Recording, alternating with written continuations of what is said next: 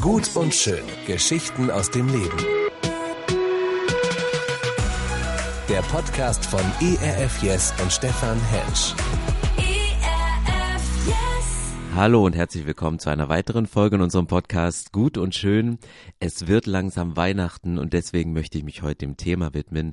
Passt Gott in eine Jungfrau? Unpassendes Thema, unpassende Formulierung. Ganz und gar nicht. Die Jungfrauengeburt ist das am meisten diskutierte Wunder nach der Auferstehung. Und das Schwierige an diesem Thema ist, dass es dabei so polarisierende Meinungen gibt. Ich kenne Leute, die sagen, hey, Gott ist Gott und wenn es in der Bibel steht, dass Jesus von einer Jungfrau geboren worden ist, dann glaube ich das so, wie das da steht. Ich traue Gott zu, dass dies genau so getan zu haben. Er ist Gott und ich nicht. Und andere sagen, und solche Leute kenne ich auch. Es sind sogar Freunde von mir, die sagen, wir müssen versuchen zu verstehen, wie das gemeint ist. Und wir müssen es überprüfen an unserer normalen Vernunft und der wissenschaftlichen Erkenntnis. Gott hatte uns doch schließlich diesen Verstand gegeben, um ihn zu gebrauchen. Und ich kann Menschen verstehen, die sagen, was soll ich mir da große Gedanken drüber machen? Ich vertraue Gott und das allein zählt, auch wenn ich dann vielleicht manches nicht erklären kann.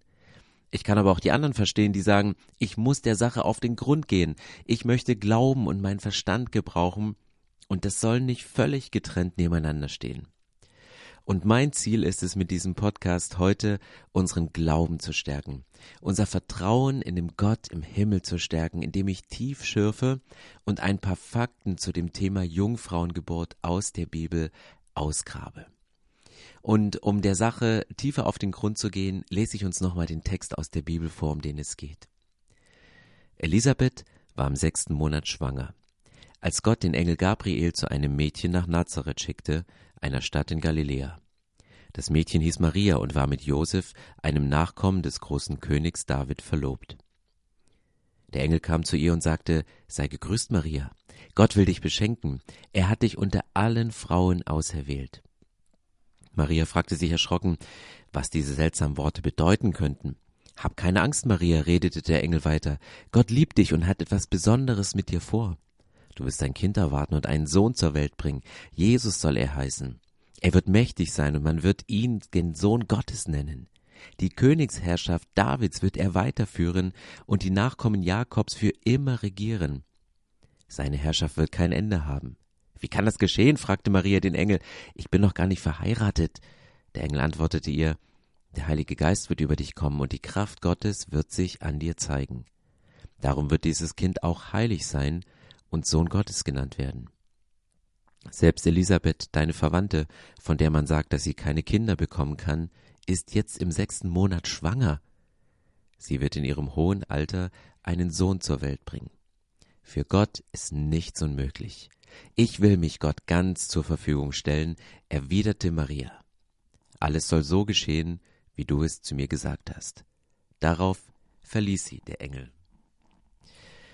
Ich habe mich in Vorbereitung auf diesen Podcast in den letzten Wochen mit den krassesten Auslegungen zu diesem Text auseinandergesetzt. Das erste ist, die einen sprechen von einer Jungfrauengeburt und sagen, Maria war sowohl zum Zeitpunkt der Empfängnis als auch nach der Geburt bis zu dem Zeitpunkt, an dem der erste Bruder von Jesus gezeugt wurde, Jungfrau.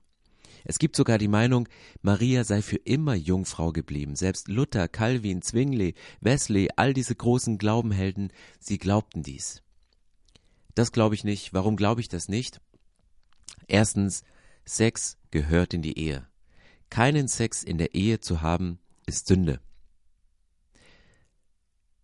Josef berührte Maria bis zur Geburt von Jesus nicht, so die Bibel, aber dann waren sie verheiratet. Und Jesus wird als Erstgeborener bezeichnet und Jesus hatte Geschwister. Die Liberalen unter den Konservativen, die sagen, äh, du kannst nicht ein Kind kriegen und dabei Jungfrau bleiben, das geht nicht. Die Vertreter der unbefleckten Empfängnis dagegen sagen, Maria war nur zu dem Zeitpunkt der Empfängnis von Jesus Jungfrau. Also bei der Geburt ist das Ganze dann geplatzt. Äh, und das Dritte, wieder andere behaupten, ah, das Ganze mit der Jungfrauengeburt, das war nur so ein billiger Marketingtrick der ersten Christen, die ihre Botschaft etwas aufwerten wollten. Und mich wundert es, warum sich gerade bei der Geburt die Geister so scheiden. Weil der Gedanke der Mutter bzw. vaterlosen Zeugung ist ja in der Religion durchaus ein gängiges Bild für Götter, für besondere Persönlichkeiten, für irgendwelche Heroes. Also nach der Überlieferung ging Buddha in Gestalt eines weißen Elefanten in den Leib der Maya ein und trat aus der Seite wieder heraus. Das muss eine blutige Angelegenheit gewesen sein. Aber nach der ägyptischen Vorstellung wurden die Pharaonen durch Vereinigung des Gottes Amun-Re mit der Königin gezeugt. Alexander der Große, so sagt man, galt als durch einen Blitzstrahl empfangen. Die Vorstellung einer sowohl Vater als auch mutterlosen Zeugung findet sich in der griechischen Religion für Dionysos, für Pallas, für Athene und Aphrodite und genauso auch bei Laoze. Ich glaube, die wichtigste Frage, die hinter der jungfräulichen Empfängnis von Jesus Christus steht, ist eine Frage des Urheberrechtes. Wer ist dieser Jesus? Ist er wirklich Gottes Sohn? Oder ist er der Sohn eines Handwerkers, der keinen Bock mehr hatte auf seinen Beruf und als religiöser Trickbetrüger durch das Land zog? Mein erster Punkt, die Jungfrauengeburt ist eine Frage des Urheberrechtes. Wenn man beweisen kann, dass die Jungfrauengeburt so nie stattgefunden hat, was man endgültig erst dann beweisen kann, wenn man mit Josef im Himmel diskutiert, wenn man das beweist, dann wäre die ganze Frage der Gottessohnschaft von Jesus Christus ja hinfällig und ihr alle total bescheuert. Also alle, die glauben. Ich ja auch. Ähm, das ist ja das Schlimme. Aber warum nicht? Der Prophet Jesaja sagte 600 Jahre vor Geburt seine Geburt, der Geburt von Jesus bereits mit folgenden Worten hervor, voraus, Jesaja 7, Vers 14. Darum wird der Herr euch selbst ein Zeichen geben. Ein Zeichen. Ein, ein Zertifikat. Siehe, die Jungfrau wird schwanger werden und einen Sohn gebären und wird seinen Namen Immanuel nennen. Die Prophezeiung sagt, dass der Herr ein Zeichen geben werde, nämlich, dass eine Jungfrau ein Kind empfängt. Es gibt das Argument, Jungfrau ist einfach mal ein Übersetzungsfehler. Zu kurz gedacht. Im Hebräischen bedeutet das Wort junge Frau Alma. Alma? Alma. Alma. Kennst du vielleicht? Vielleicht heißt deine Oma Alma. Also Alma ist das hebräische Wort für junge Frau und Betula bedeutet Jungfrau. Und in dem Text Jesaja 7, Vers 14, den ich eben vorgelesen habe, steht Alma. Da steht junge Frau. Da steht wirklich junge Frau. Könnte diese Theorie stimmen? Habe ich vielleicht doch recht und die anderen alle Unrecht? Ich glaube, Jesaja 47 meint trotzdem, obwohl junge Frau da steht, eine Jungfrau. Warum? Eine junge Frau ist in dieser Zeit eine Jungfrau. Zu dieser Zeit gab es keine andere Option. Eine junge Frau war zu dieser Zeit immer eine Jungfrau. Und Alma wird im Alten Testament als Synonym für Betula gebraucht. Du findest das, als es um Rebekka geht, eine Frau im Alten Testament, 1. Mose 24, so 16 und 43. Da werden in einem Kapitel beide Worte völlig selbstverständlich als Synonyme gebraucht. Jungfrau, junge Frau. Und Matthäus, der legt Jesaja 7, Vers 14 als Jungfrau aus, als er diesen Text schreibt. Sprich, Jesaja 7, Vers 14 prophezeit eine junge Frau, also eine sehr genaue Prophezeiung. Jesus wird von einer Jungfrau geboren. In Matthäus 1 erfüllt sich Jesaja 7, Vers 14. Maria wird schwanger vom Heiligen Geist und stell dir vor, wie es Josef ging. Er wird heiraten. Er hat seine, seine Braut nie angerührt. Hanne, ich hab dir was zu sagen. Ja, was denn? Ich bin schwanger. Nein, das bist du nicht. Ich habe mich mit aller Disziplin zurückgehalten und du hast ja keine Ahnung, wie schwer das ist, so gut wie du aussiehst. Ich bin schwanger. Ah, vom Heiligen Geist. Ja, alles klar. Hey, stell dir vor, was in dem Kopf von Josef zu diesem Zeitpunkt vorgeht. Josef war ein anständiger Mann. Wenn er sich von ihr trennen will, müsste er erklären, warum. Sie hatte Ehebruch begangen in seiner Vorstellung und könnte darum gesteinigt werden. Heiraten will er sie nun auch nicht mehr. Was ist sein Plan? Er will sich aus dem Staub machen. Ein Engel kommt und sagt, deine Verlobte wird den Sohn Gottes gebären. Die Begründung für das Ganze, damit was passiert? Jesaja 7, Vers 14, damit es sich erfüllt. Ah, Josef gehorcht, nahm allen Scham in den Kauf. Er heiratete Maria und er berührte sie nicht bis zur Geburt von Jesus. Josef ist treu und gehorsam, egal was es ihm kostet. In Lukas 1 ist Maria das Beispiel einer gottesfürchtigen Frau. Maria ist mit Josef verlobt und sie plant die Hochzeit. Hey, welches Kleid trage ich? Was gibt es zu essen? Wen lade ich alles ein? Der Mädchentraum wird sich erfüllen. Der Engel Gabriel kommt. Du hast Gnade beim Herrn gefunden. Was heißt das? Hä, du hast Gnade beim Herrn gefunden? Das heißt, du wirst schwanger werden. Hey, wie geht das denn? Ich bin doch noch Jungfrau, also so aufgeklärt war sie. Sie lebte heilig. Josef und sie hatten keinen Sex. Sie hatte auch keinen Zweifel und auch keine Angst, ob die Pille nicht gewirkt hat, sondern sie war sich hundertprozentig sicher, weil sie bis zu diesem Zeitpunkt heilig gelebt hat. Bei Elisabeth war es ja auch möglich, trotz hohen Alters. Und dem, was andere sagen, für Gott ist alles möglich. Aber was sagt Maria? Sie antwortet nicht so, sondern wie reagiert sie?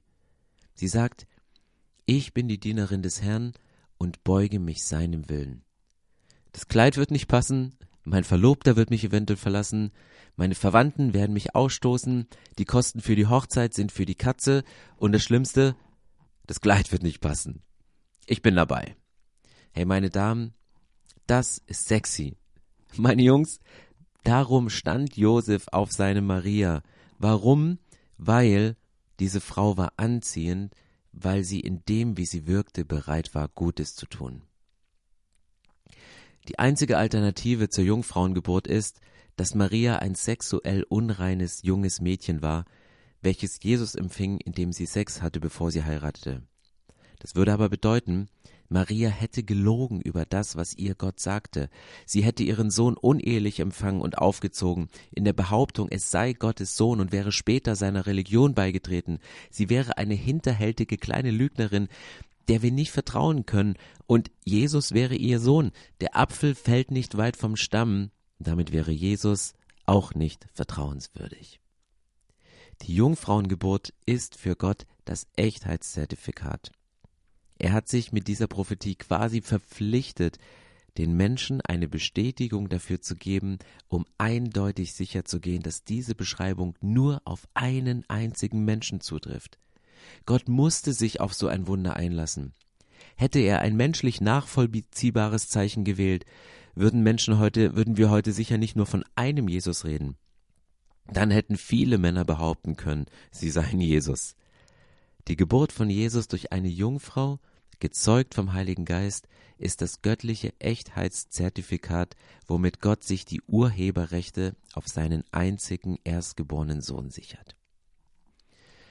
Ich möchte euch das mit einem Beispiel deutlich machen. Wer von euch kennt dieses jungfräuliche Geräusch, wenn man ein Glas Nutella zum ersten Mal aufmacht? So ein richtig so ein ja, du nimmst so ein Glas in die Hand und wenn es niemand vor dir geöffnet hat, dann macht es dieses Geräusch. Wir streiten uns zu Hause immer, wer das neue Glas Nutella öffnen kann, um dieses Geräusch zu hören. Und um sicher zu gehen, dass da auch wirklich das echte und einzige Nutella drin ist, ist dann noch eine kleine Hürde eingebaut, um daran zu kommen. Da ist dieses vom Institut Fresenius bestätigte Echtheitszertifikat diese kleine Folie, die über das Glas geklebt ist. Ich glaube, es hat noch keinen Menschen gegeben, der sich gefragt hat, hey, wie ist denn das Nutella da reingekommen? Da wo doch dieses blöde Papier hier drüber klebt. Natürlich sollte es für den Hersteller von Nutella kein Problem sein, erst das Nutella da reinzufüllen und es später mit der Fresenius-Pappe zu versiegeln. Wieso sollte es für Gott ein Problem sein, der die ganze Schöpfung, den ganzen Menschen geschaffen hat, ohne eine Eizelle und Sperma zu gebrauchen, ein Kind zu zeugen? Wieso sollte es für ihn ein Problem sein, eine Eizelle der Maria zu befruchten, ohne dabei die Freseniuspappe zu zerstören? Gott hat das Zeug dazu. Ich muss sagen, mir persönlich fällt es auch nicht schwer, das zu glauben. Du, Gott hat schon größere Wunder aus dem Ärmel geschüttelt. Und was für mich persönlich noch das viel, viel größere Wunder ist, was ich nicht verstehe, der lebendige Gott, der heilige, der reine, der ewige Gott kommt als Mensch auf diese Welt.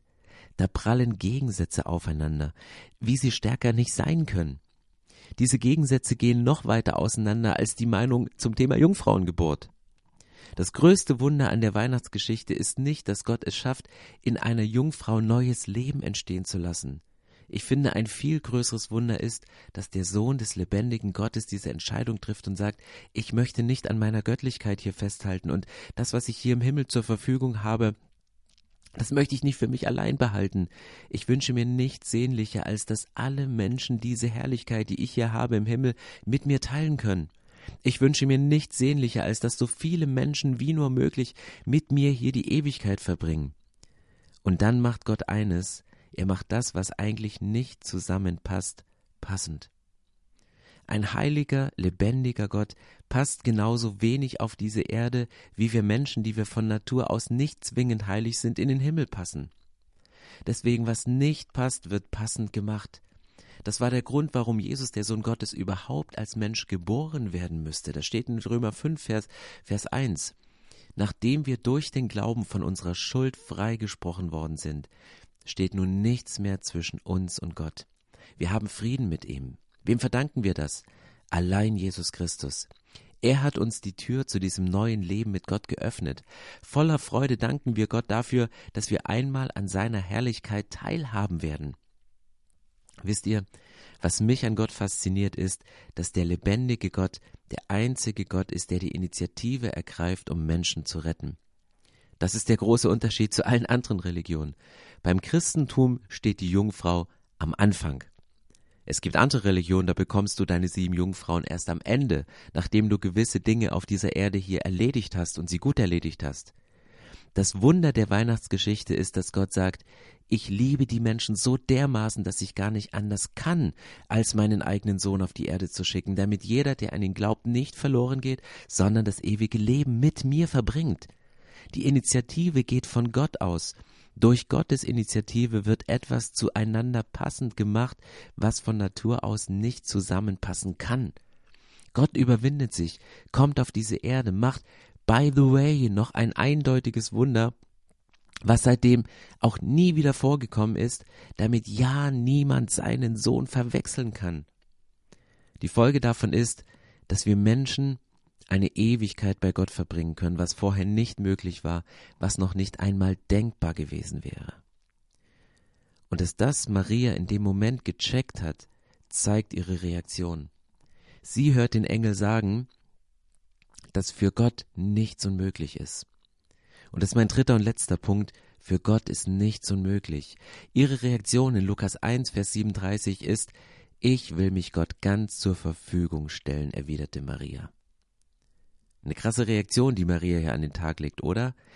Der Vers für Gott ist nichts unmöglich oder wie Luther übersetzte, bei Gott ist kein Ding unmöglich, wird leider sehr oft aus dem Zusammenhang gerissen, um dann zu behaupten, Gott könne und würde einfach willkürlich alles tun, weil ihm nichts unmöglich sei.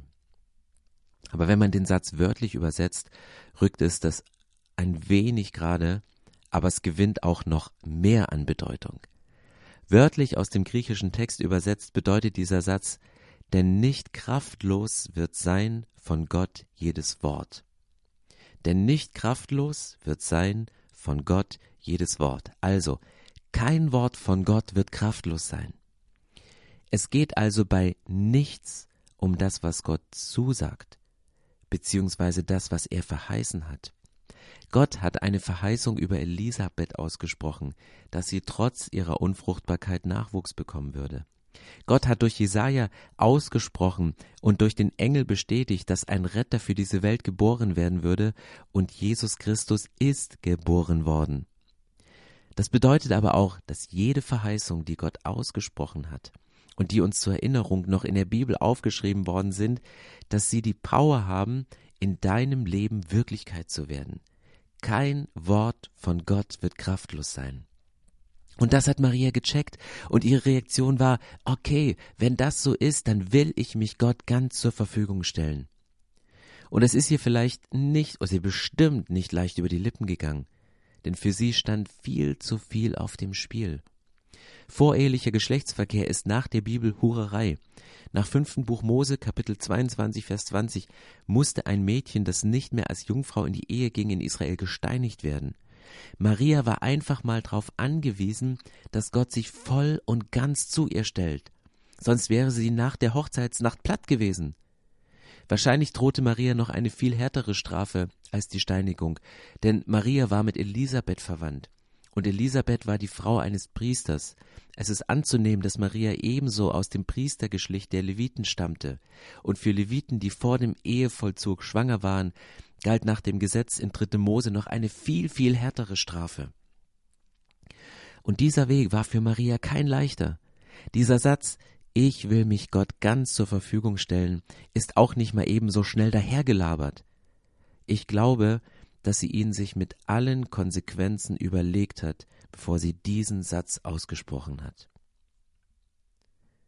Was bist du bereit, Gott zur Verfügung zu stellen, um seine Wunder zu erleben? Gott hat sich dir zur Verfügung gestellt, um das Ganze mit einem Wunder bestätigt. Die Wunder hat Gott bereits alle vorbereitet. Vielleicht hat er seinen Heiligen Geist in die Gebärmutter von Maria gepackt, bevor er ihren Körper geformt hat. Keine Ahnung, wie er das gemacht hat bei Maria, aber er hat das Wunder vorbereitet. Und der Heilige Geist lebt in allen Menschen, die an Jesus Christus glauben. Der Heilige Geist kommt in dein Leben, ohne etwas bei dir dabei kaputt zu machen. Mit dem Heiligen Geist sind in deinem Leben alle Voraussetzungen erfüllt, dass du Wunder über Wunder erleben kannst. Und das, was Gott dir versprochen hat, wird nicht kraftlos sein. Und das ist ein Geheimnis. Das ist ein Geheimnis, welches Elisabeth, Maria, Josef und wie sie alle heißen erlebt haben. Sie haben sich Gott zur Verfügung gestellt und Gott hat die Wunder in ihrem Leben bewirkt. Das heißt, die Chance, dass Gott durch dein Leben krasse Wunder bewirkt, ist groß. Und die Chance liegt bei dir. Gut und schön. Geschichten aus dem Leben. Der Podcast von ERF Yes und Stefan Hensch. ERF Yes. Mehr Infos und Podcasts gibt's auf erfyes.de.